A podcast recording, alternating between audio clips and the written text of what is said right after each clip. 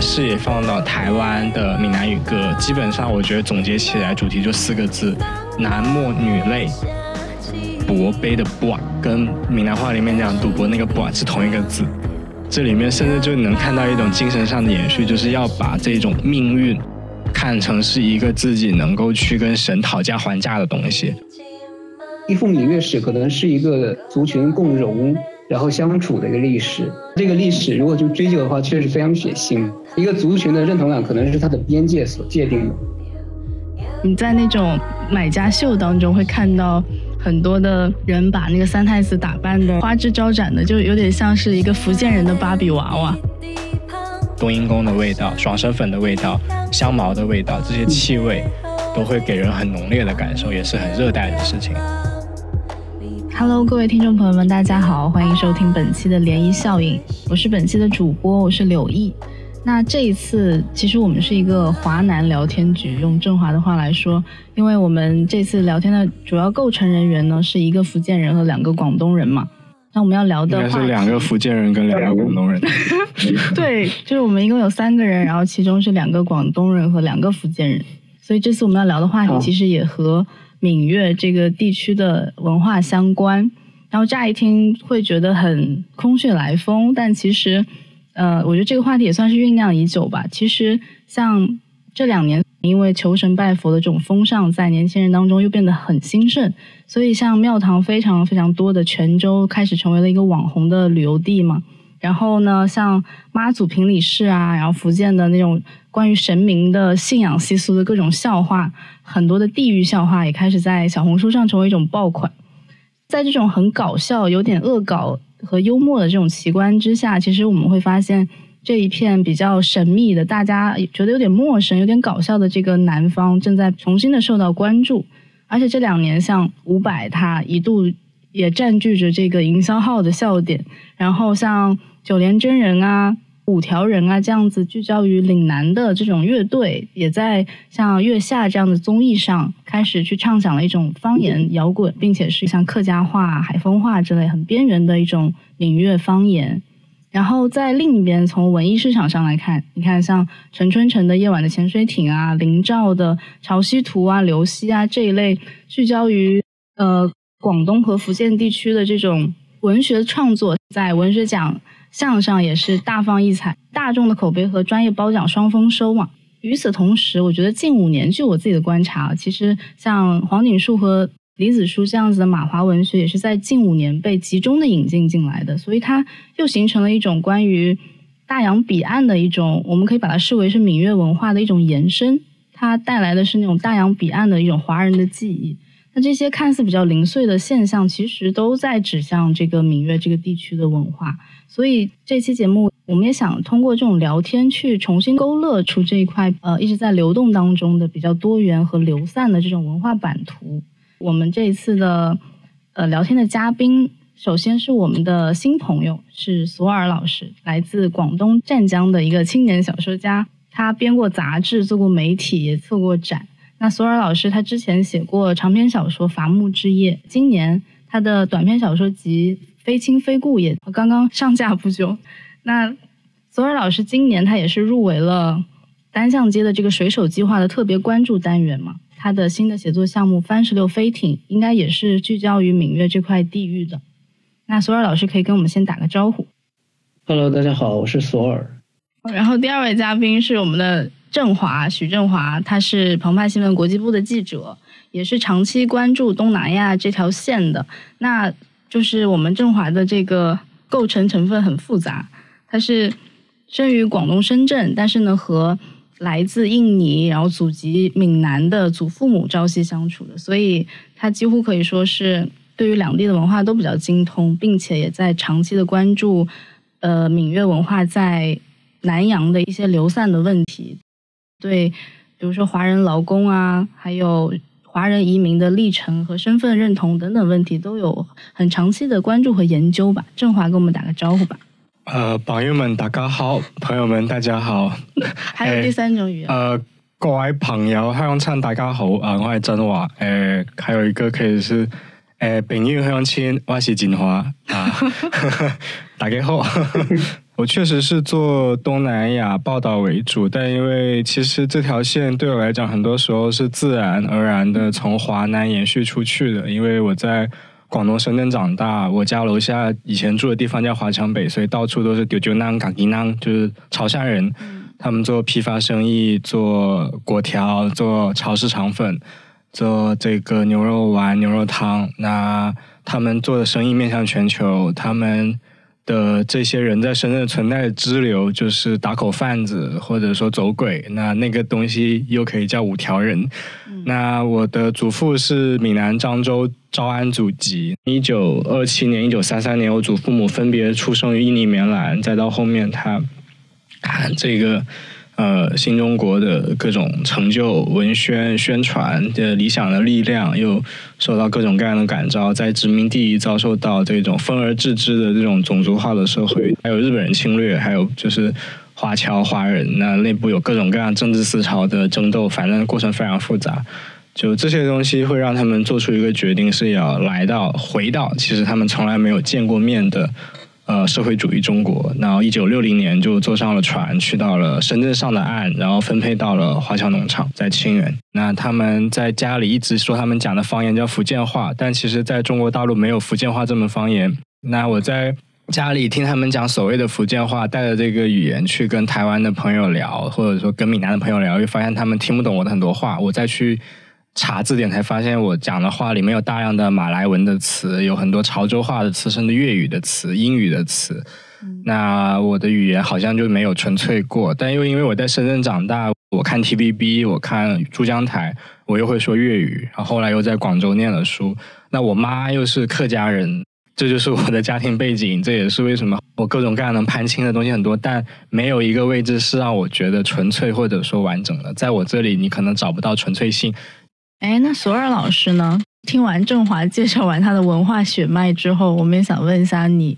你自己觉得自己的文化血脉是什么样的一种成分呢？我其实小时候有问过我爸妈，就说我可能小孩子都有那种梦想吧，觉得可能希望自己的祖上是一个就是声名显赫的大族，或者是当过什么。官呀，或者是很有文化的人啊，其实并没有，就是祖上都是农民。但我我知道，就我父亲那代是客家人，应该是从康熙年间就从呃福建那边一直往南这边迁徙。但是到了呃雷州半岛之后呢，就是他们已经放弃了任何的客家的习俗或者语言，说的都是当地的一种雷州话，也是闽南话一种分支。呃，然后很多习俗也都抛弃了吧？但是我还记得，就是说有一个祖训，客家人的祖训叫耕读传家，那这个是呃传下来的。我本身当然是因为在广东，所以你小时候收看那些呃，像刚才振华说的什么本港台、珠江台、TVB 啊这些，其实都会接触到粤语，然后我自己也会讲粤语。湛江这个地方，它是一个很神奇的一个，就是它很多方言就是杂糅在一起，然后粤语和闽南话和客家话，就是语言之间会相互交融。它每种语言也不是纯粹的，甚至比如说湛江的白话就是粤语，如果放在广州人听的话，觉得非常土，那是因为它也是，嗯，融合了其他方言。我们今天是不是可以做粤语 podcast 的？就可以。我我不行。那我们可以先从索尔的小说聊一聊，因为刚刚郑华走进这个录播室的时候，还在拿着你的小说。然后我们也想，就是先从你的小说聊一聊，觉得我们读完之后有捕捉到哪些比较有闽粤地区特质的一种气息吧。郑华可以先讲讲你的读后感。看到“非亲非故”四个字，倒会让我若有所思。嗯，包括我看索尔。作家的后记有看到讲那种对于地方的感觉跟捕捉，但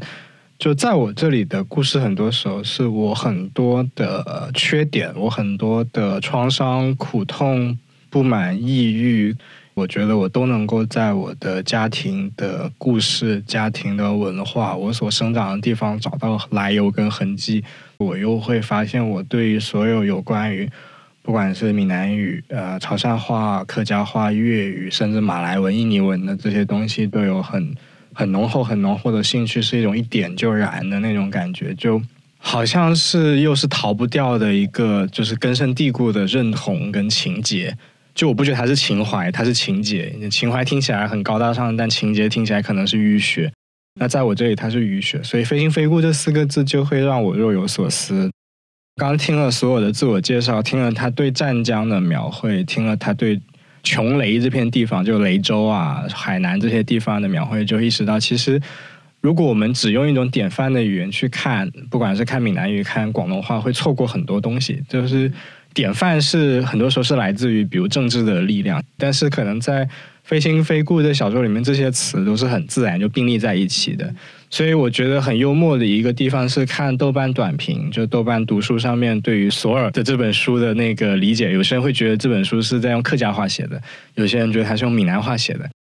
那种误解其实是能说明很多问题的，就是南方真的是一个琐碎的、绵延的，很难用一种大而化之的方式去理解它的存在。它足够的精彩，只要往一个小地方挖，一定能挖出来这个世界的很大的一个谱系。它哪怕是一个小镇，它背后可能就是一大片海洋跟一大片陆地。就我觉得我能够在这本小说里面看到这种感觉。振华主要捕捉到的这种气息是更多是语言方面的。我可能是一种情节上的，呃，我也给听众朋友们介绍一下，比如说开篇的这一篇叫《神游》的这篇小说，我应该是最喜欢的就是这一篇。他一个男性的视角在讲自己的女儿在美国读书，然后他在美国的一个网站上发现了我的，就是小说主人公我的曾祖父吗？是吗？曾祖父在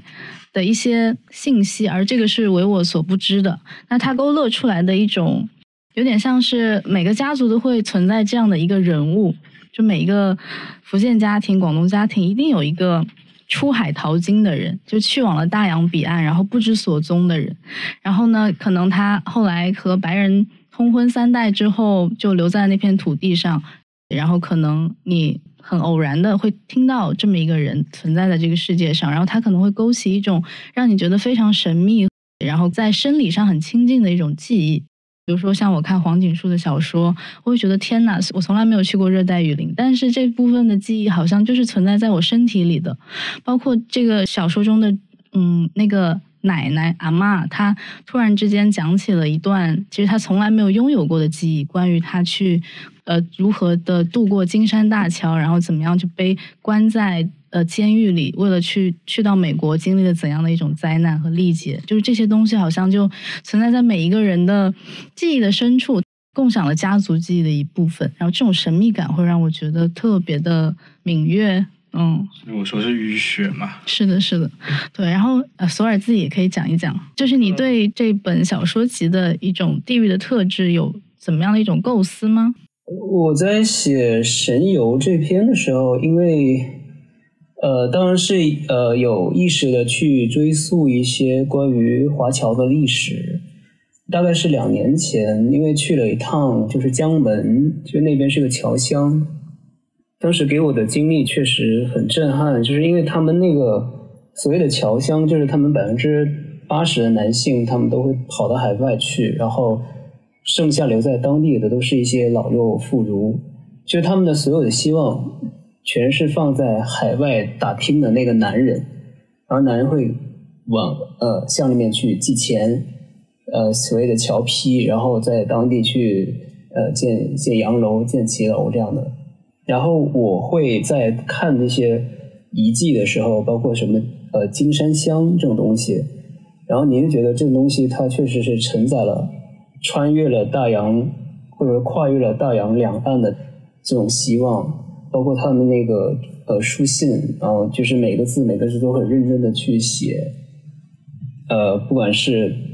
呃男人写给女人的，还是女人写给男人的回信，其实都是，甚至我在里面看到一个女性在写的时候写字非常漂亮，应该是受过知识的一个女性，她在写这些时候就是完全是把他们家里面的事就是事无巨细的去写，包括。呃，家里面发生了什么事儿，然后，呃，邻居谁结婚了之类的等等，就她是想通过这种方式去传递给在海外打拼的男子，是说我家里面发生这件事情，然后希望你知道，你也不要忘记家乡，尽量去维系你跟家乡之间这种联系。那这些其实对我来说，其实是呃呃蛮有冲击的。所以我会去虚构一个，呃，这个主人公，主人公的女儿，或者主人公本身也在去有意识的去追寻这个祖宗的遗迹，包括这个题目的来由，就是神游，它这个来由也是因为，当然它是通过一种虚拟的方式，比如说它是，就是阿妈，她是她头脑是不清楚的，她是得了阿尔兹海默症。那这个经历本身是我外婆的经历，因为她自自己确实是阿尔兹海默症，然后她会去骂我外公。当我外公还在世的时候，但是外公就没有办法，拿他没办法，因为他知道我外婆是头脑不清楚的。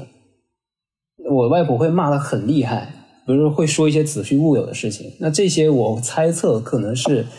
因为他当年是受了很多生活里面的局域，或者是。他看到了一些呃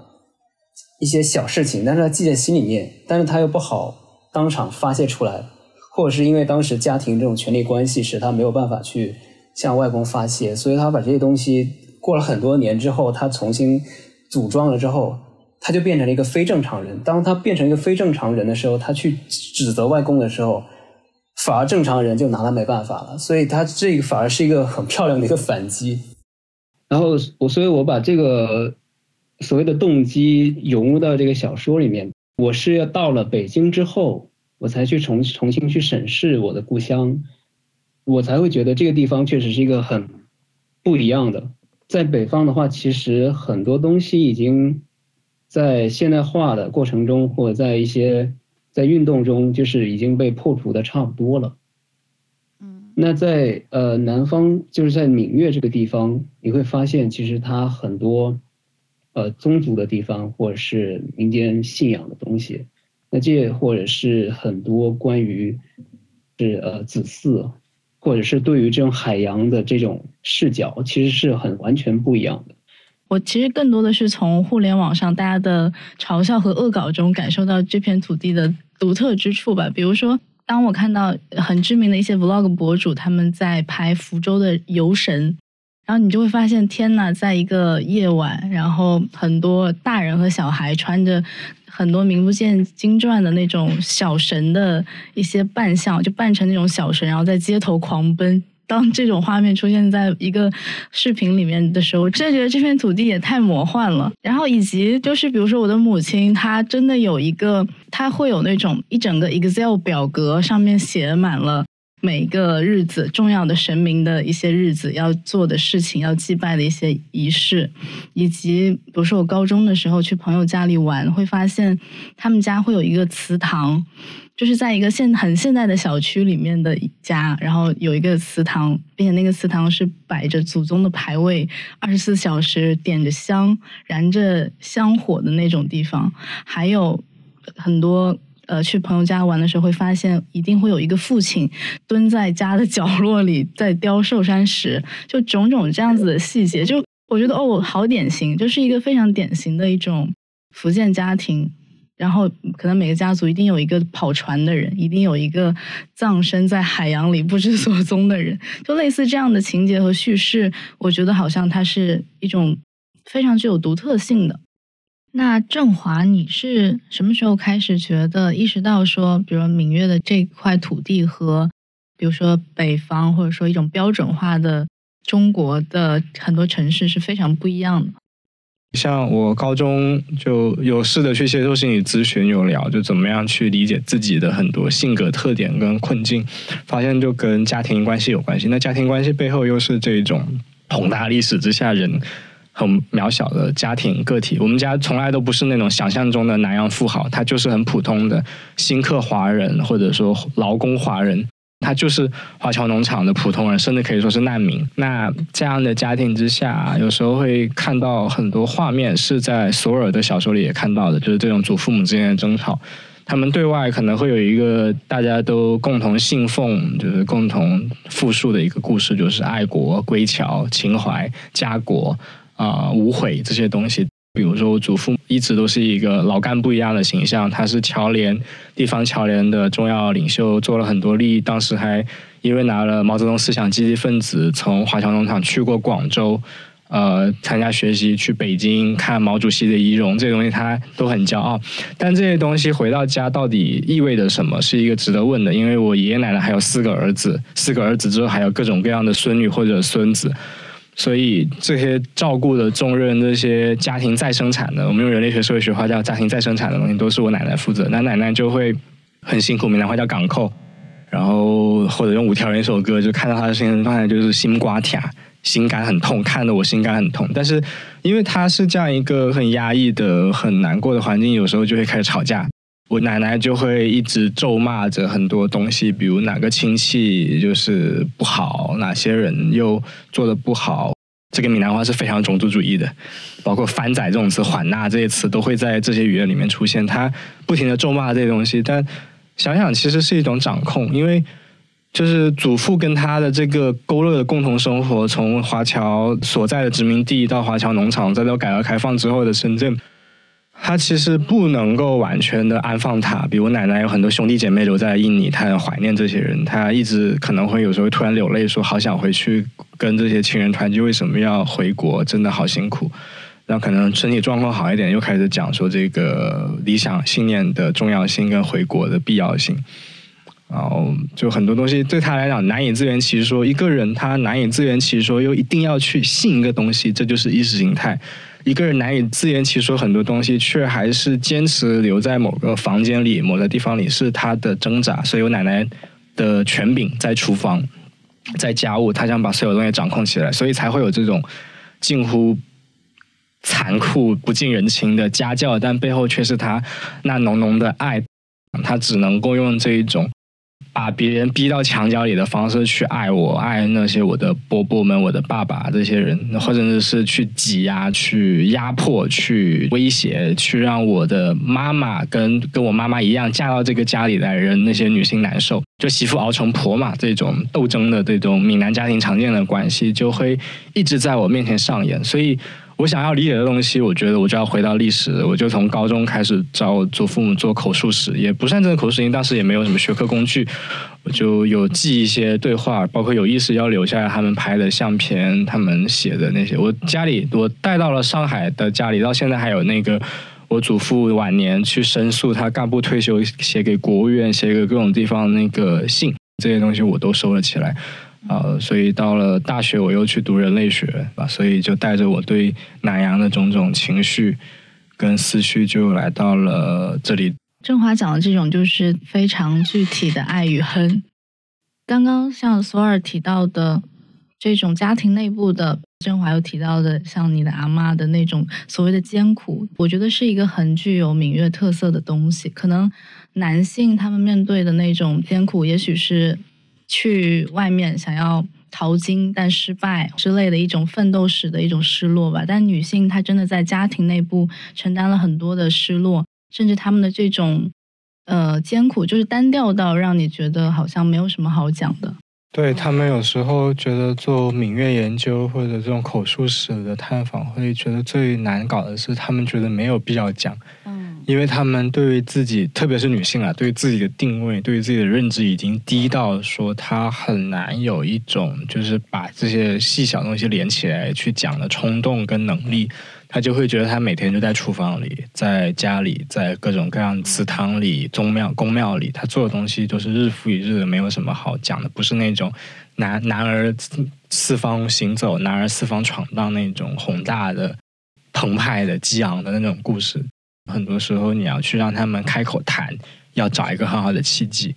这两天不是呃，关于在场这个非虚构写作的大赛一等奖的作品，就是林秋明。他写的这篇被两地驱逐的人，他讲的是一个闽东的妇女为了家庭生计，然后去到台湾去淘金的故事嘛。那我也想分享一下这个故事，因为我觉得好像它其实能够成为某种典型，让我们去理解这个地方的一种女性的命运吧。因为其实像沿海的很多小地方。很多地方都是三面环山、一面向海的，所以其实它相对来说是和外界是有一种阻隔感的。而呃，在这样的地方，渔民的生活其实是很单调的，出海然后捕鱼，有的时候他们需要贷款去捕鱼，然后在第二年可能才能慢慢的把这个钱收回来。本身挣钱就是一件很困难的事情，但当地因为比如说比较的荒山野岭吧，所以其实像赌博之风是非常盛行的。男人他们通常在呃渔业闲暇的时候，他们就会去赌。很多家庭就是会负债累累，而女性她们为了承担这种很沉重的债务，她们只能够通过比如说假结婚这样的方式去到台湾，然后去赚取一些比如说夜总会陪酒小姐这样子的收入。利用这种高额的这种收入差，通过地下钱庄把钱汇到大陆去给丈夫还钱。那丈夫呢？他们因为其实如果不通过这样的方式，他们是永远也还不了这些债务的，所以他们只能默许自己的妻子去台湾做这样子的工作。所以其实像这种林秋明写的这篇非虚构，他他也非常的残酷，然后非常的坦白。他也提到说。这几乎是他非常不耻的一段记忆，然后他可能也是在闽东地区一种非常典型的一种女性的一种记忆，就是在那个年代，可能你说你的妈妈去台湾工作，别人都会理解成是去卖淫，那他也是想要试图通过一种像更宏观的一种视角去切入这一个苦难的历史，才能够给自己一种安慰吧。我采访了很多福建男人，我发现他们其实没有什么好恨的。但是女人的话，每一个要强的福建女人的心中可能真的有很多恨。所以我还蛮想问一下两位男性，就你们作为子辈，对于这个地方的那种恨意，具体的来源又是什么？其实，如果我们看比较大众的两种汉语方言歌，就广东歌，可能因为主要是香港在生产，它整个故事叙述都是蛮都市的。他的情侣就是对于那种在谈恋爱这件拍拖这些事情的想象，可能比较都市男女。但是如果把视野放到台湾的闽南语歌，基本上我觉得总结起来主题就四个字：呃，男默女泪，或者说男出海、男打拼，然后女守望、女留守。所以看那经典的歌，比伍佰的《心爱的再会了》，然后看那个。一些那些歌曲，什么爱情的骗子，我问你，这女方视角，或者是台语歌后将会那些歌，它的这里的叙事，女性总是在一个就是莫甘晚，就是不甘愿，然后心里有很多怨，心里有很多就是流不干的泪，在这种情况之下去诉说自己的情感纠葛，就这个性别化社会分工是很明确的，就是女的就是要负责照顾孩子，要负责照顾家婆，呃。就是教过加工，但是男人就是要去打拼，而且打拼不好，可能就会显得很没有男子气概。那，嗯，那他们就有很多投机的行为，比如喜欢开场，喜欢赌博。那农村里面赌博，闽南话叫博掉，而且很讽刺的是，博掉的那个博跟博杯的那个博，就博杯，就是最近如果大家关注像。狂飙里面那个男主角高启强的弟弟就有一个博杯问神自己命运的那个画面，那个东西叫博杯，是一个闽台地区，包括广东粤东，就是呃潮汕地区一个非常常见的一个问神的方法。那个博杯的博跟闽南话里面讲赌博那个博是同一个字，这里面甚至就能看到一种精神上的延续，就是要把这种命运看成是一个自己能够去跟神讨价还价的东西。他们会有很多这种宏涛伟略，但很有可能会失败。失败之后就会不断的讲自己可能曾经差一点点就中了六合彩，差一点点就挣到了大钱，差一点点自己工厂就在风口浪尖上，但是啊，然后做了大成就。但是很多时候他的故事却是那个失败的、落寞的，然后他就会沉浸在那个当时的那个落寞之前的那个辉煌里面。然后这种时候，女性可能在旁边就就是那种哀怨的看着，像。《熟女养成记》里面就是这几年蛮火的一个台剧，它有呃所谓有闽南语配音版，里面就有一个客串的演员吴康仁，是一个新晋影帝，是一个很有呃实力派的一个演员，他演过一个叔叔，就那种呃突然从海外就从外面飘飘配。粤语闽南话叫漂配，就在外面耍了很久，然后看起来很威风的回来，就穿的光鲜亮丽的，打扮很时髦，跟家里讲说，就是跟他的家庭聚餐的时候，突然就讲说不得了，就要说有一个很好的工作机会要去开厂，但其实是来要钱。但其实这种伯伯这种父辈的形象，我觉得在闽粤的很多故事里面会不断的出现。他就是有很多的名头去哄骗家人一起参加，但到底能不能获得，是一个很值得问的事情。所以你要说是恨这些东西，好像也不一定。有时候觉得就看着都已经太荒谬，以至于觉得我就不屑于搞这些事情，所以就很好笑。也是我一些。亲密关系里的那个女性会问过我，就是说啊，福建人不是出了名的为了妈祖就能出去吗？或者说，就你们家不原来就从已经从海外就是出生定居，然后后来回到中国，所以会问我为什么没有什么出国的冲动，什么移民的冲动，啊，问我为什么没有做生意的冲动？我说可能就是因为看的太多，觉得就闽南话叫卡闲呐，好好闲就是。花写的汉字应该是那个闲，赋闲在家那个闲，其实这里表示的无聊跟受不了的意思，冻美雕了就受不了了，就哎，我就觉得这种东西越看越越难受，就不想再参加里面了。所以也是《淑女养成记》这部经典的新晋台剧里面有一个画面让我很感动，就是里面的阿嬷在第二季里面。她有一个朋友，可能家里刚好空出来，她又受不了那些老公，就是阿公家家里阿公跟几个儿子啊，跟这个孙女这些事情，就离家出走去了这个朋友家里暂住。就是伍尔夫意义上的那个女性有一个自己的房间嘛。假如一个女性能够退到这种地方，哪怕她最后可能还是要回到那个家庭，但至少那一周、那一个月、那一个假期、那一个。take a break 的那种感觉里面所获得的疗愈是很棒很棒的。那我祖母到底要去哪一个家可以躲一躲？有没有这样一个地方可以躲？没有啊！闽南漳州跟我们已经只有语言跟文化上跟我户口本上写的祖籍的联系了。然后华侨农场也慢慢散掉了，他当时那些热闹也就不复存在了。那他哪里有自己的房间呢？就会让我。可能真的觉得心有不甘，就是这种戏，就是这种，就又回到五条人那首歌的歌名叫《心瓜甜》，他那句歌词就很经典，就是说生活，谁话唔是只五汤鸡，生活不只有赚钱，谁话爱修海里啊鱼，生活要像海里的鱼。如果有这种感觉的话，可能就不会那么心肝痛了，但他却骗了大家普遍的一个愿望。它是一个很难实现的愿望，大家都被生活的重压压迫，喘不过气。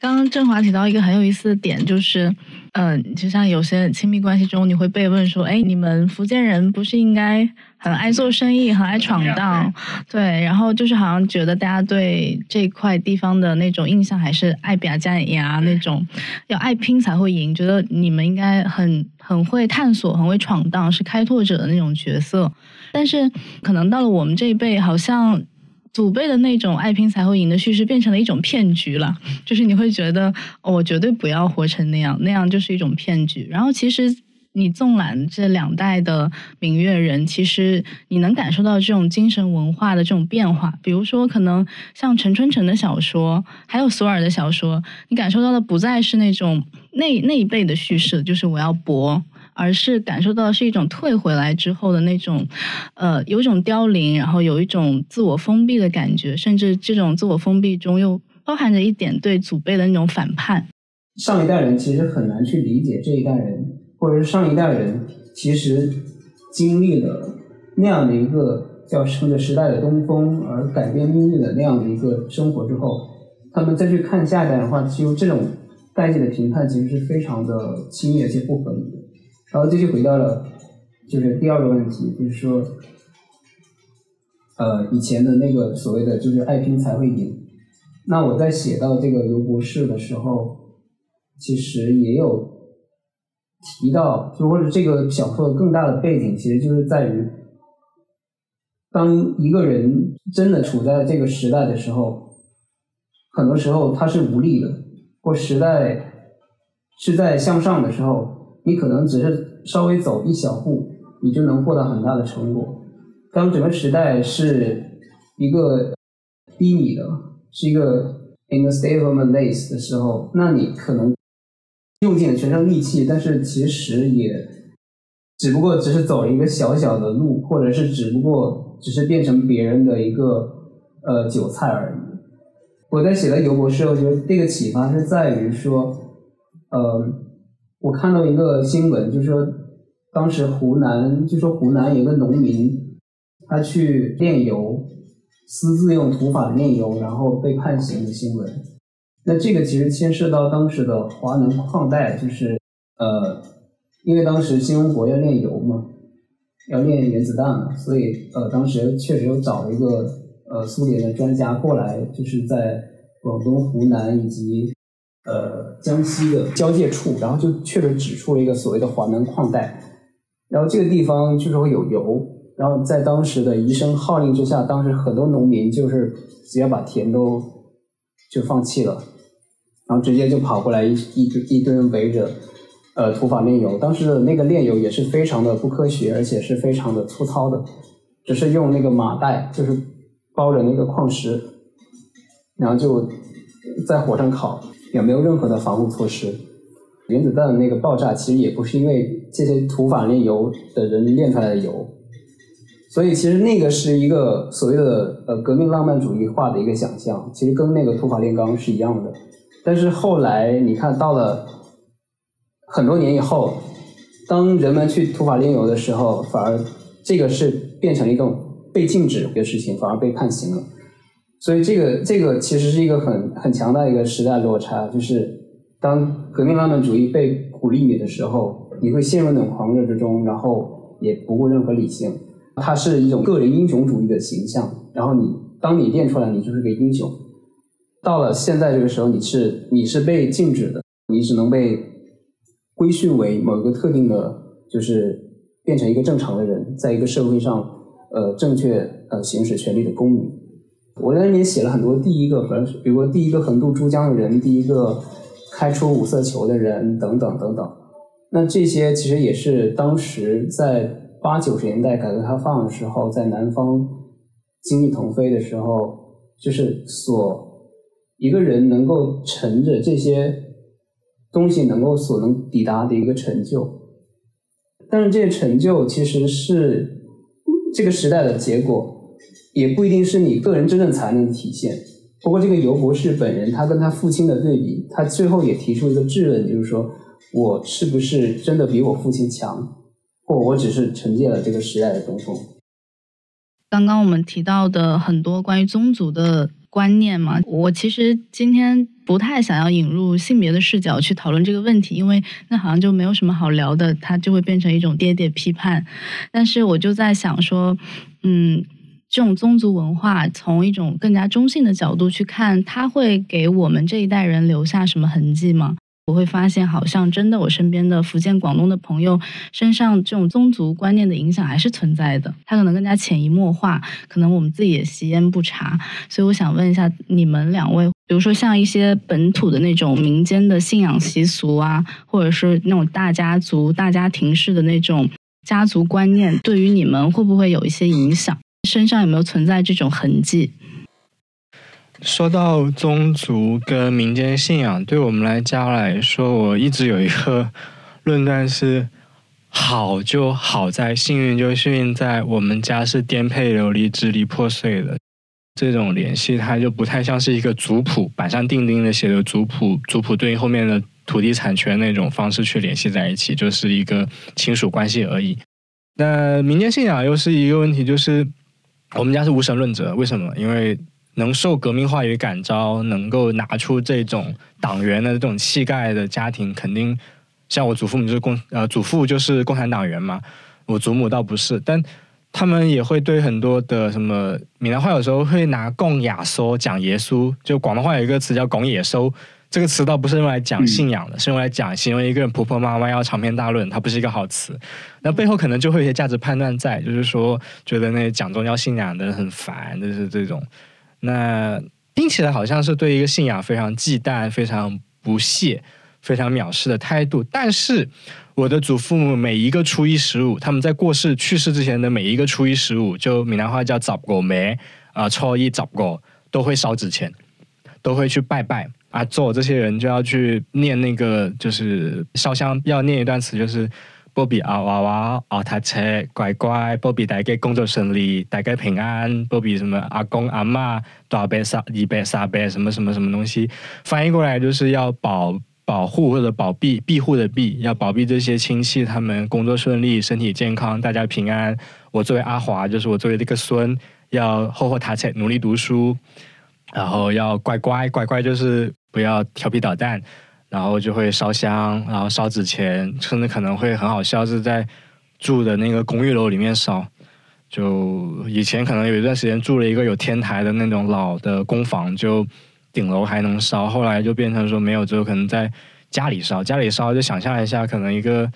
如果打理的很好的一个房子，不会是有天花板有黑色的印子，但我们家就会有黑色的印子在天花板上，因为阿公在烧纸钱。天呐！但其实他烧纸钱的行为又获得了一种社群的共振，因为楼下的潮汕人也在烧纸钱，所以我一直觉得他们选华强北住是有一个就是灵性在的，他们知道这里可以在爱华市场，就是。华强北，深的华强北最有名的一个菜市场，能买到所有用来拜祭祭祀用的卤鹅、卤鸭，呃，烧肉，然后能够买到纸钱。当时如果大家看小红书，肯定看到那种就是闽南人在开玩笑，就是他那个叠纸钱那个技艺，就是可以瞬间的把一大叠纸钱摆成花，就那种用手指头在掌心里面旋转，那个纸钱就花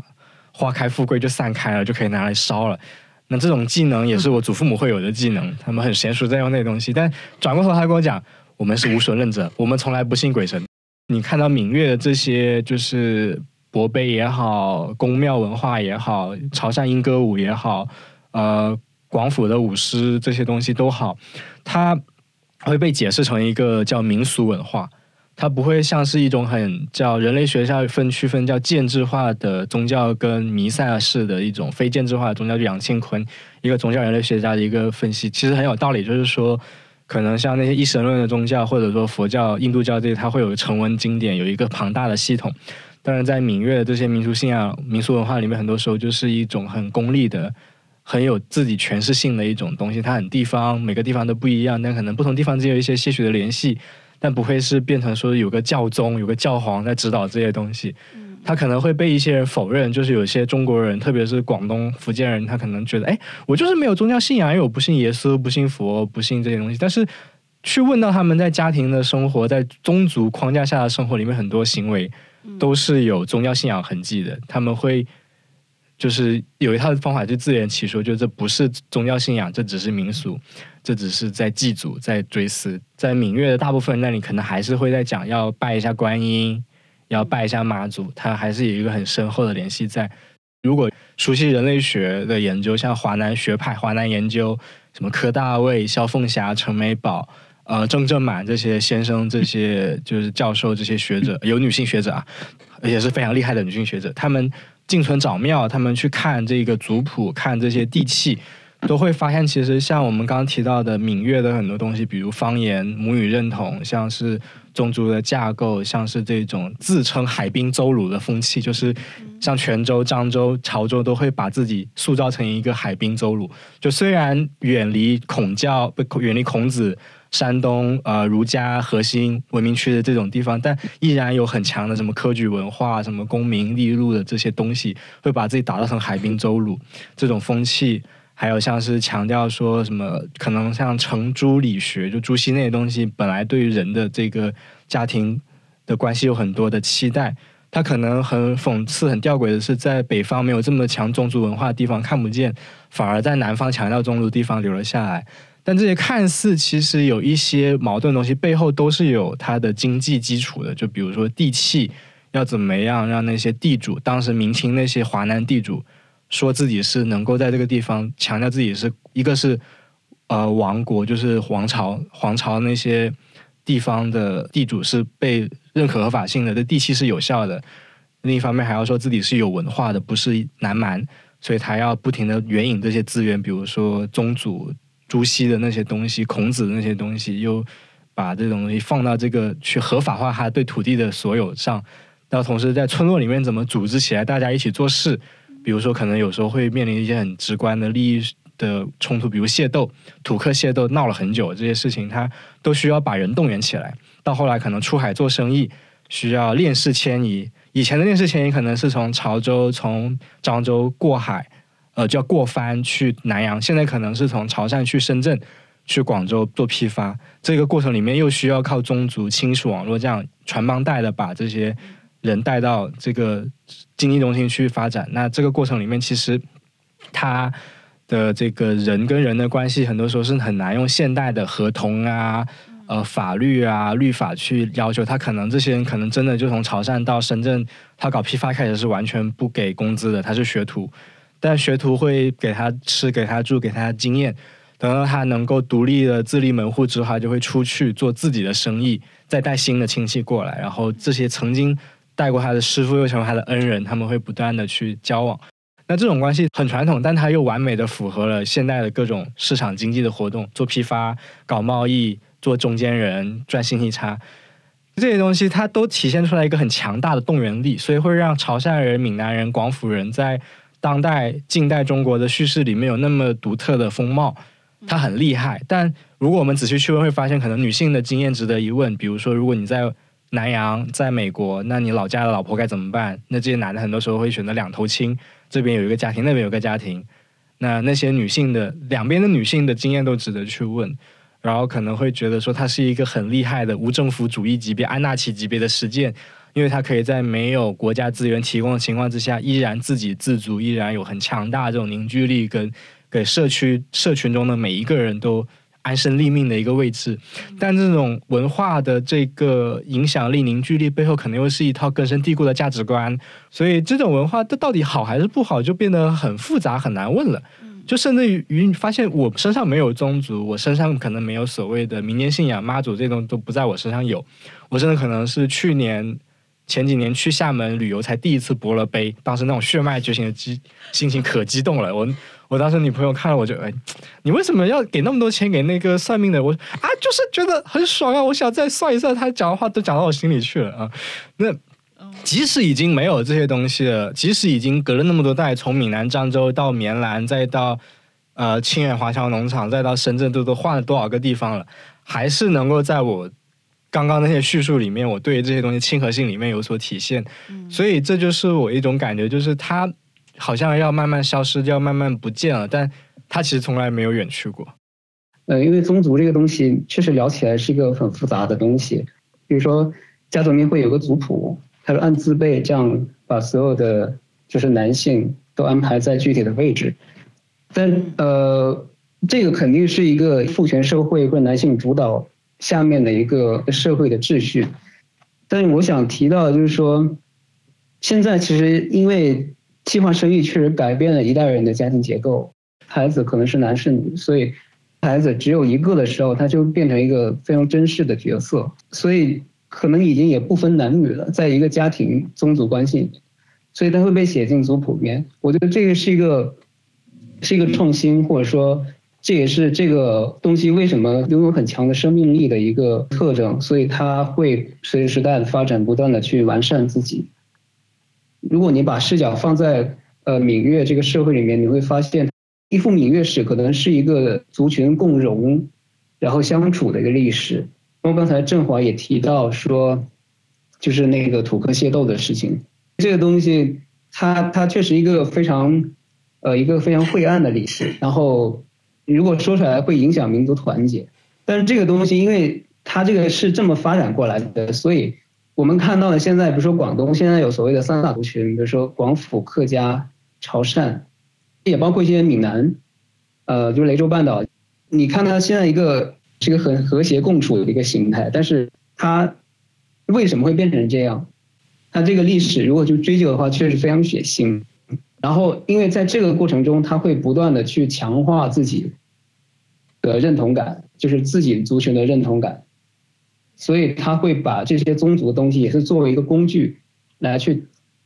呃，给子孙去给子孙后代去就是传承下去，让他们去认识到自己。这种族群跟别的族群的边界，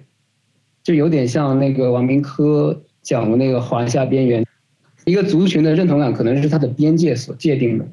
所以当他不断的去强调自己族群边界的时候，他会把这个这个东西不断的去固化往下传承。包括我去看那个客家的那个围屋的时候，那个围屋其实就是一个，它那个结构非常的完整，就像一个蚌壳一样，然后它。可以很好的去抵御，就是外来的，不管是土匪也好，还是别的族群的人也好，然后他在里面可能是一个家族的人，整个在里面可能生活好几代，甚至十几代都不会分家的那种，所以你会觉得说，在一起生活难道不会产生矛盾吗？当然会有，但是因为他们更更多的去讲求这种所谓的同声同气，就是。跟自己有血缘关系的人混在一起，总比跟外人一起生活好。所以，这就是他们自我保护的方式。我想到就是。这两天不是那个受过愤怒的海，不是还挺火的吗？它也是一个关于对中国式大跌的一种批判的一个电影。然后戴景华也谈到了说，这两年的这种电影的这种对于父亲角色的反思，它代表的这种趋势，其实也是说。因为现在每一个个体，他对外的这种个人身份其实是不断在受挫的。可能你的社会身份，你在其他呃社会关系里的身份是不断的在退缩。那么你最后会退到一个家庭的角色当中，你就会很想去寻求一种在家庭内部的一种确定性的身份和关系。我又想到。我很喜欢的一个音乐人小何，他的自我介绍是田巧云和和平所生的第三个儿子。就也许有的时候，当我们的其他的社会身份受挫的时候，我们会很想要一种类似这样子的谁谁谁和谁谁谁所生的第几个孩子这样子非常确定性的身份。所以，可能从这个角度。这个当代的这种时代浪潮的角度去理解宗族，我觉得好像又会有点不一样。在今天，可能每个人都会对自己的家庭角色会有一种想要去追溯这种自己在家庭的那种确定性，会有这样子的一种浪潮。不知道是不是会有这种感觉？刚刚郑华分享的让我激起了很多我的文化血脉。我想分享很多关于这个，就是血脉觉醒的瞬间吧。比如说。呃，我们本地是会去拜那个哪吒三太子，就可能在厨房啊，或者在很多地方、很多场合都会去拜哪吒。然后，因为我从小是只看卡通片，对哪吒这个形象有所记忆。我发现这是一种符号，可以让我和我的阿公阿妈和我妈这一辈的人亲近的一种符号。当我不知道我可以跟他聊什么的时候，我还可以跟他聊聊哪吒三太子。就是可能这种民间的信仰对我来说。对于我们这一辈的福建年轻人来说，它成为了你和祖辈去沟通的一种钥匙。甚至我有的时候会在想，说我的母亲她所有的这种非常琐碎繁琐的祭祀的仪式，可能也只是她跟她的母亲之间亲近的一种钥匙。然后，据我的观察，就是现在的淘宝上会卖哪吒三太子像，然后都非常的昂贵。你在那种买家秀当中会看到很多的。人把那个三太子打扮的花枝招展的，就有点像是一个福建人的芭比娃娃，就是可能现在的那种神像的这种玩法哈，就可能有点像是像你买手办，像你去打扮芭比娃娃一样，它它会有很多种当代的变体。然后我会觉得，好像其实这种信仰它并没有消失，它甚至有的时候会让我觉得它成为了一种搞笑的时髦。刚刚讲了好多，像呃，索尔提到边界对于认同的重要性嘛，其实这个真的是华南可能一个最经典的一个结果吧。比如说客家人，他他说自己是客家人，也是因为他觉得或者说他被认定是从外面来的，然后他要给自己一个名头，就变成了客家客家。虽然他们现在已经世代为家，比如粤东、粤北或啊粤东应该是潮汕为主，但粤北呢？然后到那个赣南，再到福建，再到台湾的很多地方都有客家人，但他们已经世代为家，还是叫自己是客家人。这是当时一个族群互动，或者用中国比较常用的词，因为族群这个词的定义有点跟汉族这个可能有点冲突，我们会叫民系，就民系之间的冲突，所以导致他有这样一个认同。那客家人可能在别的地方，比如可能在越南，在一些海外地方，他会被人归类为另外一种叫矮人。比如说，我们福建人就是闽南人会在台湾被叫成“福老人”，那这个一开始可能也是，啊，包括广东也有“福老”这个词，它可能是这个就是在族群冲突、民系冲突里面，客家人对于闽南人的蔑称，就福建佬嘛，福老嘛，久而久之，它就变成了自我认同，就变成“福老人”，所以又为了让它雅化，就是听起来更好，所以像“火落”对老这个“火落狼”就是这个词，它。在闽南话里面就被雅化成了河洛人，用来攀亲，说这是河南的意思。因为河南是中原正统，我们有一个族群神话，相信客家人、闽南人都是从河南迁过来的，所以就河洛人就变成了一个更雅化的表达，就河洛话、河洛人。那这都是一个族群互动，就是在边界发生了这个碰撞，才会去问我是谁的一个结果。我就想到了说那个，比如说我们讲呃扶老，或者说什么什么老。呃，那个老其实它的根源可能是南方的一个民族在辽，就是异化就变成老，包括那个老郭的那个国名老子，其实也是以前的那个，就也是把老国人或者更南方的这些人都视为蛮族吧，所以会称为这个辽。到后来久而久之，呃，这个老郭那个老也把这个这个所谓的蔑称变成了他们的国名。刚刚我们聊到了。宗族其实它有的时候有点像是一种社会组织的形式，它是一种非常呃自治的，然后也很自洽，在商业等领域发挥着重大价值的一种形式。它其实蛮神奇的。然后我们刚刚还悬置了一个问题，就是关于女性在这个宗族里的一个问题嘛。那其实我像我读索尔的小说的时候，我有种强烈的感觉是，觉得好像女性角色她们。更通常的是那个会去追问自己和祖辈之间关系，去追问呃家族更久远的历史和记忆的那个角色，有点像我读马尔克斯的感觉，就是在《百年孤独》当中，女性角色以乌苏拉为代表的女性，她成为了连接一整个大家族的一个纽带，也是连接一段记忆的纽带。在索尔小说中，我也会有这种感觉，就是女性角色她对于宗族的这个。意义是非常重大的，但是这绝对不是像以往的更传统的那种经验所认为的女性通过生育繁衍子嗣去在家族中获得一个重要的角色，而是它是一种更加我觉得是嗯怎么说呢更神秘更特别。然后我想听索尔谈一谈这个问题，你是觉得女性在宗族维系当中扮演的角色是怎么样的？跟父辈所认为的那种又有什么样的区别？我们的族谱上其实写的都是父系这一套，比如说我们的惯性也好，其实我们惯性都是惯父性，但其实你可能跟一个异性的人其实关系非常亲，他可能是你的妈妈或者是是你的祖母之类的。那我觉得这套其实它是被掩盖的，在一个传统的宗族社会里面。那我想是挖掘这一部分，当然在小说里也体现了，就是说当这些女性在交流的时候。这个主人公的我，他是格格不入的，他是很难去进入的。我的女儿很容易就跟那个姑姑，就是一个所谓的外来客，就非常容易的就走在了一起。然后，但是我就是在里感觉自己是一个第三者，或者是一个 outsider，是一个呃旁观者的一个角色。那其实我想要去写的就是那些被埋没的部分。然后包括在呃女四里面，她其实是一个女性的一个联盟。这个主人公是个表姐，和另外一个主人公表妹、表姐妹之间，他们虽然说并不是很熟悉，相互也是有隔阂的，但是他们也在默默的关注彼此。那我觉得这个也是很有意思的事儿，就是呃女性在宗族关系里面，她可能是跟自己的呃姐妹会去诉说。我妈妈会跟我的姨，或者是跟我的姑姑，或者是会诉说这些东西。她确实是找到了一种联盟。哎，振华怎么看这个问题？就是女性和宗族之间的关系，除了生育作为身体作为通道去连接以外，它还扮演了一个怎样的角色？我想到一个人类学研究，哇，今天人类学 亮度好搞，叫应该叫子宫家庭，做好像是台湾的闽南家庭，就讲说。媳妇熬成婆，本质就是这个母凭子贵嘛，就是女性在这个家族、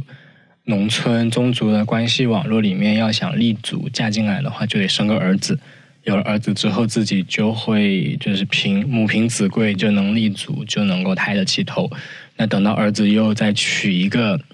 新的老婆，你就会进入新一轮的婆媳斗争。就会很难过，因为想象中的女性关系可能是姐妹情谊 （sisterhood） 是一个团结的感觉，但是操作中可能就会有这种问题。啊，我成长的过程里面，我就是一个独生子，我会带着我看到的这种女性的处境，看到的这些性别的结构带来的问题，去反思我自己跟别人打交道时要做什么，反思我跟。我的亲密关系里的另一半的关系应该是怎么样子的？所以我可能高中就觉得我应该是一个女权主义者，所以我会看那书。当然，这个宣称是非常危险的，我们需要不断的辨别。而且，女权男是一个高危标签。我会觉得，我对于这些议题的兴趣来源，我对认同感都是来自于我看到的祖母跟母亲的痛苦，就是流过的泪。而且，闽南话叫泪，其实是一个非常诗意而又肮脏的表达。我们叫流马赛，马赛就是眼睛流出来的屎。我真正关心这些家庭故事。关心这些家族关系的来由，它一定是关于这些母亲们、妻子们、女儿们的，所以这是我的一个很很切近于我的一个感受。对我们总是会说，男性他像《百年孤独》里的那个奥雷连诺上校，他总是去呃征服外在的世界，去开枝散叶，留下很多很多的私生子在世界各地。然后可能像乌苏拉这样的祖母，她的存在，一个是。女性的身体，它真的是维系子嗣的一个重要的通道。其次是相对于流动来说，它是永远静止的、一成不变的这种非常稳固的状态，它好像能够维系一个宗族。但是，呃，我觉得这种视野还是比较男性视野的一种对于女性角色的想象。所以，当我看到，比如说像索尔这样的写作，包括我们今天提到的那个林秋明，他去书写他的母亲那一代的伤痛记忆，还有很多女性。人类学家他们做很多的研究，去追溯这种被埋没的女性的角色和经验的时候，我会觉得很欣喜。这种女性扮演的角色，它不是以一种我忍耐、我呃我一成不变去维系一个宗族，而是通过一种有点像惺惺相惜，然后不断的倾诉、聆听和一种怎么讲呢？就是。有点像生理性的这种对于祖辈的这种亲近感，在维系着整个家庭的这种记忆和连结，所以反正还让人挺欣喜的。所以说诉苦是一个关键嘛？以前很多是研究像社会主义建设时期大生产啊那些，就是三线工程那种时候会讲诉苦，但其实，在闽粤华南这个范围里面，很多时候讲诉苦就是看的是那些女性聚在一起的时候会聊什么。很多时候被污名化成闽南话讲很难听，叫给婆，给婆就鸡婆，就是在讲八卦，然后就是就是咿咿哦哦，广东话咿咿哦哦，就是叽叽叽喳喳这种讲八卦，看起来不是一个很正式的、很有意义、很拿能拿得上台的东西，但其实，在那些就是咿咿哦哦的东西里面，可能蕴藏着真正让人非常惋惜跟珍贵的爱与分别。哎，所以我有想到，像今年刚出的这本。我的母亲做保洁，呃之类的，它其实都是新一代的女性，她们用一种更加宏观的视野去给母辈的那种所谓的拥护的这种经验，去，你可以说它是一种上价值，也可以说它是找到了一种合法性，给给他们的经验找到了一种合法性，让它可以变得很有价值，被表达的价值。接下来还有一个问题啊，我们刚刚提到了。就是父辈的那种经验，就是爱拼才会赢的这种奋斗史。刚刚在振华的表述里，他可能变成了在我们看来有点像是一种要去规避的一种骗局、一种陷阱。然后我就会在想说，如果我们做一个纵览的话，是不是两代？呃，闽粤人之间的精神状态其实是有一种变化，当然这种变化之中又有某些不变的东西。比如说这两年我们听到了九连真人在歌里唱的“我要出人头地，日进斗金”，就这种劲儿，就他说末期少年穷这种劲儿和父辈那种爱拼才会赢之间，它其实也有很多沿袭下来的东西。我就想聊一聊说我们两代闽粤人之间的这种变与不变，大家有没有什么想分享的？呃，我先来吧。就是其实刚刚提到了那个人在这个不确定性很强、很难有一个稳固认同跟获得感或者说安定感的地方里面，会觉得有一个家的父与子关系、母与子的关系会更让人安心。那也许这个过程它不是一上来就会想要找这种安心感，而是有闯过、有被创过、有挫败过才会去找这个。所以像是。呃，我看我们原来就是真棒，有定的大纲，有提到阿城下南洋。那阿城的故事，这个是在呃林生祥、呃钟永芬跟交工乐队当时的创作里面。他今年在中国大陆的演出很红火了，大家都很感动了。那这个故事里面就会有一个阿城是去大城市打拼过，甚至可能是想要在外国找机会之后挫败了，然后回乡的一个故事。那当时我第一次看就是声翔的演出，可能是四五年、六年前。当时看的时候会觉得，像《菊花夜行军》这种有宏大叙事的，讲 WTO 入世，讲这个农业工业剪刀差，甚至可能是讽刺那个呃地方的国民政府当局的这些东西，会觉得很厉害、很帅、很酷。然后当时可能觉得《封神一二五》只是好听而已，可是这一次再去听，就会觉得像《封神一二五》这首，另外一首《菊花夜行军》专辑里面的史诗级别的歌曲里面谈到那种阿成终于受不了要回乡。然后不希望自己的那个亲戚朋友们看到自己回乡这种狼狈，没有闯出名堂却逃回来了。然后看到那个就是这种歌词里面描述说是什么，你还记得吗？那个歌词，陈茂你记得吗？就是土地公不要问归，嗯，不要问飘荡的游子为什么归来。对对，就这句歌词就是 my，，就是不要问，就是。就是这种惶恐、各种这种心情，其实才是真正让我这个时候的我，或者说很多去追看声响乐队现场的那些年轻人所感动的地方，真的打动的地方，因为大家真的被社会打磨过了，知道那种感觉是什么。所以就会有一种回头看的过程，就像伍佰在演唱会上质问：“为什么你们都没有到二十五岁就开始听我的歌？”就他可能也不能理解我们这代。大家压力也越来越大，更早破灭的那个感觉越来越大了吧？所以其实有时候也会觉得很微妙，就是可能因为像港台，可能更早的经历的像经济腾飞到泡沫这个过程，就会有很多创作，反而是那个时候讲的就是打拼、挫败、回望。留守，然后漂泊这些故事的那个文本，那些音乐，那些电影、电视，在这个年代里面的我们这边看来，又突然的跟时代有了共鸣，或者让我们很多同辈的创作人想要去啊模仿、借鉴、致敬、援引，就会有一个奇妙的时代差的一个共鸣。嗯，就我觉得这是一个还蛮让人就是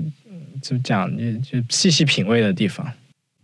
你说的那个莫欺少年穷，我还特意去查了一下，他这个我发现这个出处还是来自于《儒林外史》。对，那句话是，他说是宁欺宁欺白须公，莫欺少年穷，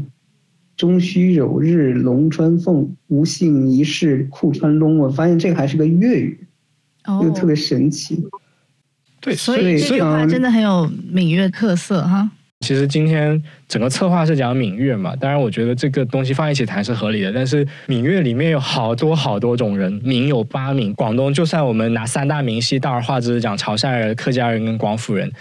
所以这里的这个闽粤就不太像是一个共同认同说我们闽粤人就如此如此，而是说有很多系的文化区、系的族群，它像苏尔刚讲的是族群族群群体共生也好，不团互动也好，它是一个。连绵的，有些时候可能是海洋之间距离更近的一个，就是弥散一样的东西。它不是一个大而化之的说，闽粤人就是一个群体。哎，所以索尔，你是怎么理解？因为我记得你的新的那个小说创作项目《番石榴飞艇》，是不是也是一个聚焦于这块空间的一个写作？南方的概念对于你来说是一种地域性的空间吗？或者说它意味着的是什么样的一种东西？我会对南方的气味比较感兴趣。比如说你到南方，你会发现，我去那个小摊摊吃饭，比如说会吃酸辣粉，或那种叉烧包、领蓉包的那种香气。嗯，包括你走走到那个大自然，你会闻到植物腐烂的气味。嗯还有那个阳光，如果照到那个植物上，会有那种蒸腾的那种气味。然后包括有回南天的时候会有霉味，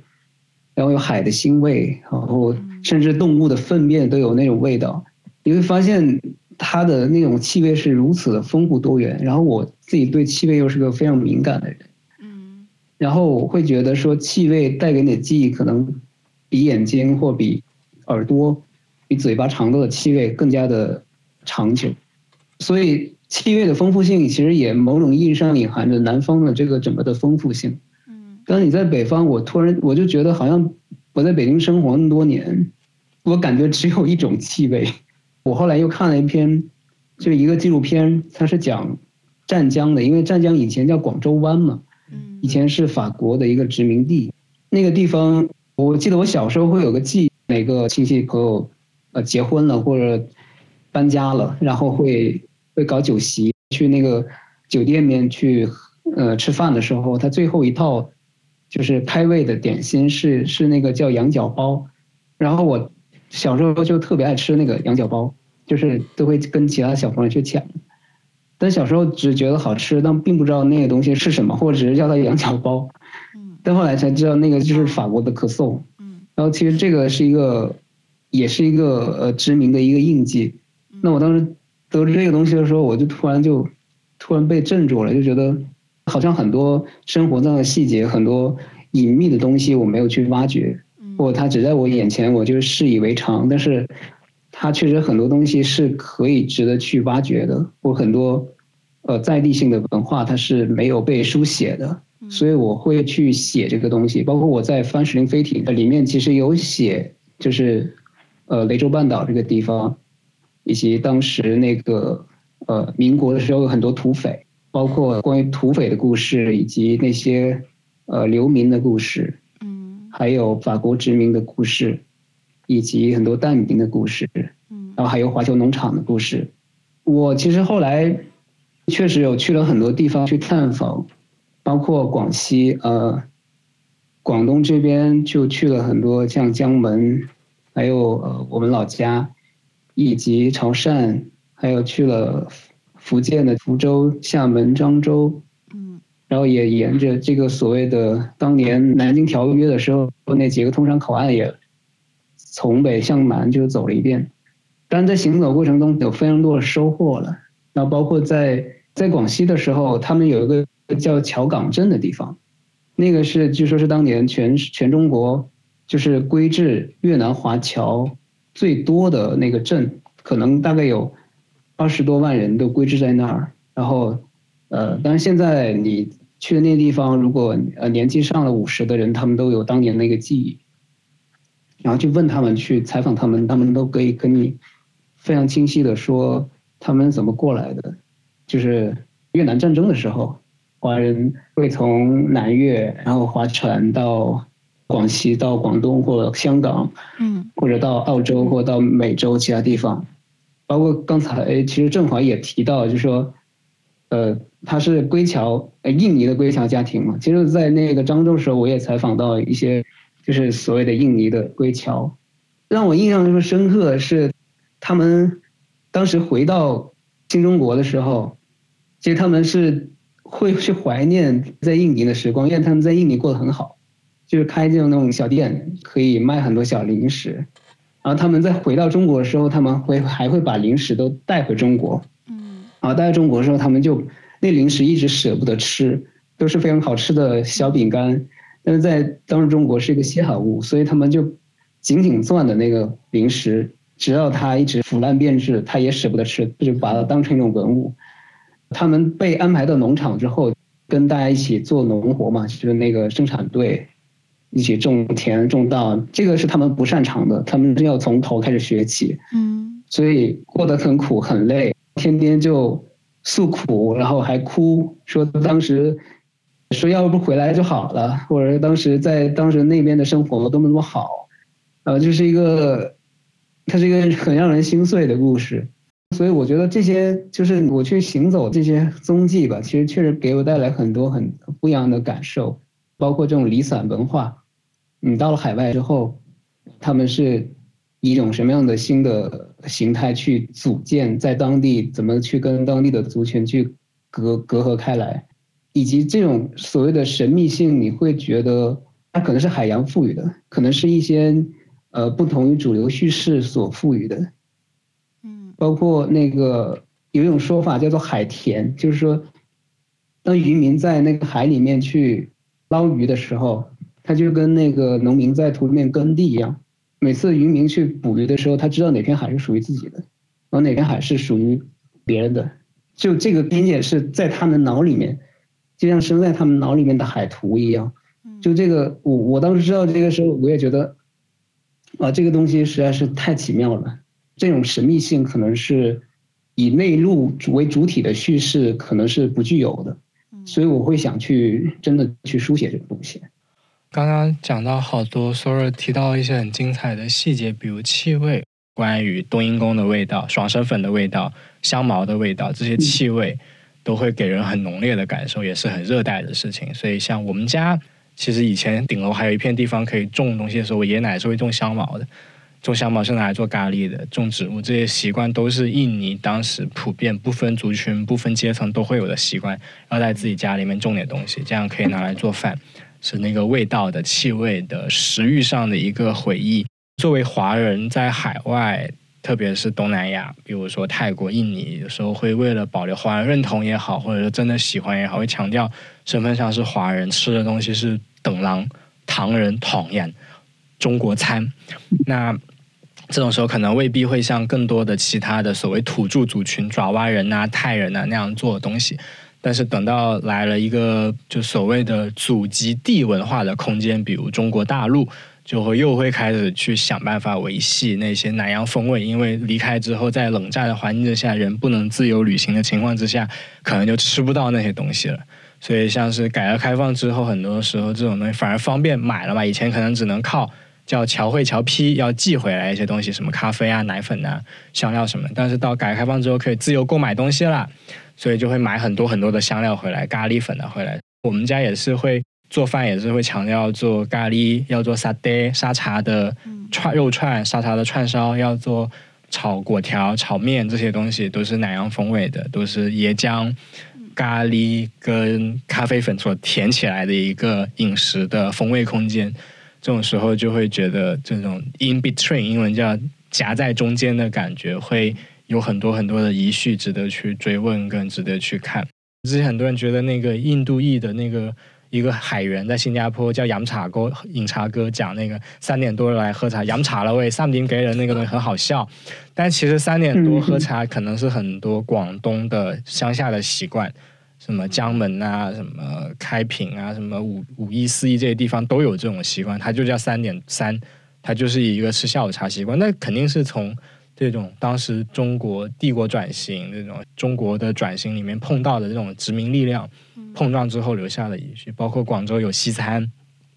或者说海南人下南洋去新加坡之后也会有海南版的西餐，这些东西都是碰到了这些因素之后杂糅出来的给的回应，它又会变成我们的。本土文化久而久之，我们甚至都忘了它的起源在哪里。所以很多潮汕人不会知道“沙茶酱”这个字，其实来自于马来海洋的那个做法叫沙爹。闽南话跟潮汕话的茶是爹嘛，他们翻译成沙茶沙爹，然后普通话变成沙茶。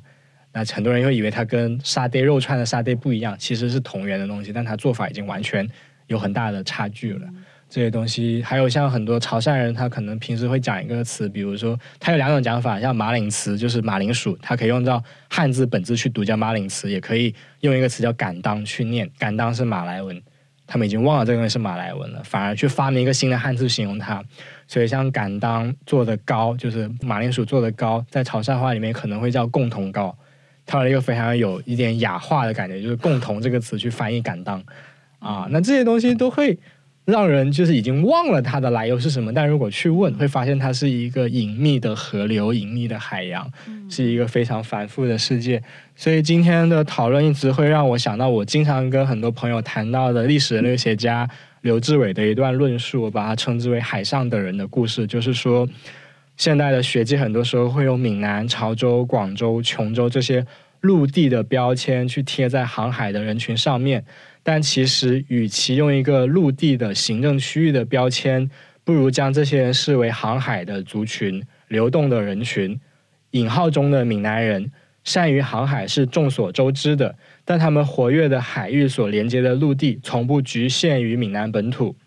在广东沿海，从潮州到珠江口到雷州、琼州，还有浙江乃至山东跟辽东沿海，都广泛的分布着讲闽南语系方言的人群。通行的历史叙述一般用陆地的历史叙述方式把他们看成移民，但实际上从他们的语言既同属于一个语系，又有明显区别的事实来看，他们的分布并不见得是由一个地点向外移民所形成的，而是以海洋作为生存跟交往的空间，世世代代的生活在沿海的岛屿、半岛、海湾，来往于中南半岛、马来群岛、南洋。世界、日本群岛，甚至是印度洋，已形成一个以海域为分布的世界。这个可能才是那个闽越跟闽越背后的广大的腹地的那种感觉，所以会有马来西亚的故事，会有印尼的故事，这些东西会受到不同的政治经济力量所影响，但好像又能看到一个线索把大家串起来。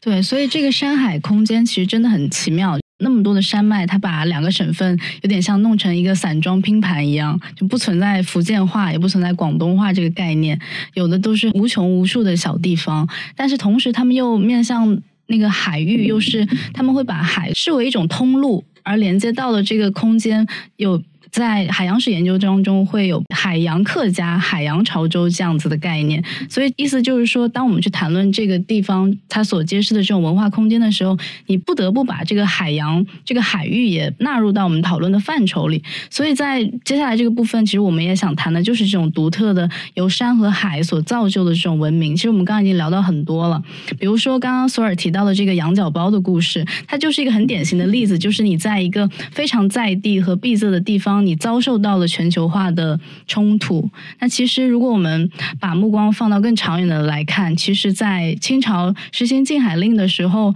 呃，福建和广东从来也没有停止过这种对于海洋的这种开拓。甚至在更早的时候，就像我前两天看到那个啊，梁启超他在清朝的时候就写了。中国殖民八大伟人传，你就会发现说，殖民要带引号。对对，这个 当然当然我要解释一下，这个殖民在当时是一个比较中性的词汇。哈，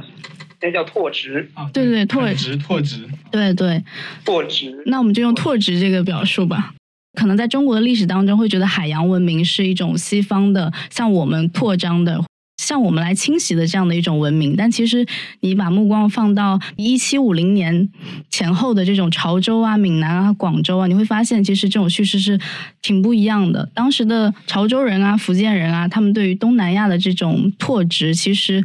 它的程度远远不亚于英国啊、西班牙和法国。比如说那个八大伟人传里面，其实我观察了一下，有四个人都是广东人，然后两个人是福建人，然后你就会发现这个。族群它真的有一种非常具有开拓性的力量，所以接下来我们就想去聊一聊这种就是在 in between 的这种状态下的这个所谓的闽粤文化。首先一个比较轻松的话题切入吧，就是没有山的世界和没有海的世界，你们更加无法忍受哪一种？以及你觉得山和海对于你而言意味着什么？我觉得我肯定是更喜欢海一点吧。我小时候对海的印象。跟我现在对海的印象其实也不一样，就小时候只是把它当成一个景观来去看，但是大了之后你会觉得这个东西它是个具有神秘性的东西。然后我刚才也提到，就是说那个就是闽粤这两个地方，他们会更容易去做海去拓展。嗯，当然因为它的那个地理结构，因为他们没办法往更内陆的地方去开拓，然后本身因为人又多地又少，他们就只能去海里面去讨生活。而且我觉得。像我现在的写作的话，我更关注就是如何去带入这种，就是做海人的这样的视角，或者带入一个岛民的视角，或者是一个蛋民的视角，然后他们去看待世界的方式跟一个内陆人看世界的方式，或者是陆地人看世界的方式是不一样。因为我们生活在地上，所以我们会有这个重心这个或者重力这个这个东西，我们知道下是。比如我们丢个东西到地上，嗯，比如说那个吃饭的时候那个碗掉到地上了碎了，那我们会安慰说岁岁平安。但是在疍家人那儿，他们不会说这样的东西，因为他们没有地这个概念，他们并不觉得掉下去是一个概念，他们往下那个概念是，他们是往深就是往海水那个概念去感知的，包括他们往前。他们也不是说往前，他们往前的那个概念是摇橹，就是摇橹摇多少下，或摇橹直上，他们这样是这样的一个说法，是往前的概念。所以你要去带入他们的那个思考世界和他们视角的时候，你往往会遭遇很多这样的一个概念的重新的一个审视或者冲突。所以我觉得最困难的就是如何让这种叙事去抵达他们真正的那一面，去理解这种不同。这个是我在写的时候，嗯，可能更多要思考的东西。对，我觉得这里有一个索尔谈的很好，是要细致的看很多问题，所以我们不能够浪漫化海，有的时候也要去理解这种陌生跟好奇的背后的那种就是生活特点。像我们熟悉的海，讨论类的海，很多时候是危险的、嗜血的、杀人的，是不同的国家机器会在里面把人当筹码，然后把这些命给就是裹挟给吞掉，所以才会那么多的海难，那么多人间悲剧。我会觉得，其实把海浪漫化会无视掉很多这些讨海的辛苦。所以有一个呃闽南话的一个素材，是我看一个乐队想要写关于就是航海的人的歌，然后还有去跟船长，就那些老老讨海的人去田野采风，他有念那个老船长，他当时很厉害，他在海上没有什么文化，但他海上一直会。用闽南话、台语，就台湾闽南语去写诗，然后记了很多的文本，但他在那个语境之下创作出来的东西是非常精彩的。比如，我想念一下一段，就是我试着用闽南话念一下，就是“竹坛西下不扣号，大喊家来美出逃”，就是自我感叹小时候没有好好学习，长大了之后才出不了头。北门高问不给搞，后家偷海马赛劳。父母跟我没有计较，让孩子出去讨海，想到就会眼泪直流。无锡准渡着风滔滔，几粒心瓜乱糟糟。有时候遇到呃那个风雨大作，自己的心肝就会很乱，很害怕。阿木阿伟马赛妮妮劳，母亲一想到，眼泪就会哗哗哗的流。就这么一段话，其实很直白，但他想到他所遇的那个风跟海。想到他想到了这种就是少壮不努力，然后父母担心自己不得不出来打拼的那种处境，会觉得哇，是一个很震撼的文本。我会想到我祖父有跟我吹过牛，我不知道是真是假，说自己可能小时候父亲早亡，又要需要去照顾很多个兄弟姐妹，就要出来讨生活，所以可能去做过海员。他海员就会就是上船跟船长一起去伦敦。整个世界周游，然后学会了一些英语，会讲一些英语，会讲一些荷兰语，会一些日语，还会印尼文，呃，会华语，会粤语，湛江话、海南话他都会。也不能说他真的很懂，但他半桶水的背后，一定是他这种非常幽默的、非常的厉害、非常的能跨越边界的一种性格，才让他有这些经历跟这些语言的留存。对，然后我也想补充一下，就刚刚我们说关于。以海为通路的这群人，当然我们不能去浪漫化他，所以我也想分享一段文字，是闽东妇女在当时赴台的一种经验吧。它其实也是很残酷的，海洋对于他们来说是一种没有出路的出路，所以其实也是一段苦难的历史。这一段话也是出自林秋明的这一篇被两地驱逐的人，他说为了上这艘船，他花了近三万元人民币。费用不仅仅包括船费，还包含了买官的钱。到了宜兰的码头，他们需要逃过。安检、临检顺利上岸，二十多个女孩排成一列，有等候好的车子一台一台的载到相应的工地和农场，能够平安抵达台湾都算得上是幸运儿。有人因为中暑闷死在暗舱里，有人因为临检跳海身亡。我问温碧为什么冒这么大的风险离开，她告诉我，以前在宁德做衣服的，有人告诉我说，你在台湾做一个月的工，能够抵上在宁德干一年。我听了好。心动，都没有想过后果是什么，就这么过去了。所以，其实我们看到，就是刚刚像振华说的，它也是血腥、苦难和压榨的历史。我是非常认同的，因为那些在海里面经商的那些人，你要出海的话，他们要去先拜神，出海之前先那个杀猪杀羊，然后要去祭祀一番，然后要把妈祖就是可能会放在那个船舱里面去压压舱。出海，它其实是一个非常艰苦。我之前有在那个江门的时候采访，就是确实当时有一个叫有个说法叫卖猪仔，就是有点像人贩子了。当时很多华人家庭就是通过那些移民公司，有可能是荷兰的，可能是美的，他那个总部可能设置在汕头，或者甚至在在广州，或者甚至在福州，然后他们通过这种方式，然后就。青壮男子吧，都装在那个船里面去运送到，呃大洋彼岸去做苦力。嗯，但是这个路途中，因为在海上，他们生活那个环境是非常恶劣，都是在最底层，然后一堆人挤在一起，跟猪仔没什么区别，就吃喝拉撒，然后那环境又特别的，呃，就是又臭又又潮，然后很多疾病就也从里面发生，所以很多人在里面就很多人就死了，相关的文献都有记载，就是十之八九都会死掉，这确实是一个非常惨烈的一个历史。这个山海空间，它在中国近代历史上其实扮演一个很重要的角色。比如说海洋这个东西，它真的它意味着一种。本土文化和外来文化的一种遭遇，不断的遭遇，不断的彼此驯化。可能一个发生在闽粤一个小村庄的一种习俗，它漂洋过海，然后飘到了比如说马来半岛啊之类的，就是不同的这种认知和习俗交缠在一起，它好像成为了一种中国和世界保持接触、彼此遭遇的一个非常重要的板块。刚刚说到那个关于海洋的这种苦难，然后我就想到了一个习俗，比如说送王船这件事情，它其实就是不断的在祭奠那些在海洋当中死去的亡灵。大家会去建造一艘精美的船，然后把它烧掉，它寓意着是把这种亡灵的这种苦难和不幸去送走。那这个习俗其实它也在马来西亚被列为了一个非物质文化遗产嘛。就像这种文明的流动和民俗的流动，其实是非常迷人的。上王船那个，我突然想到，我没有真正的去真的看到上王船，但是我在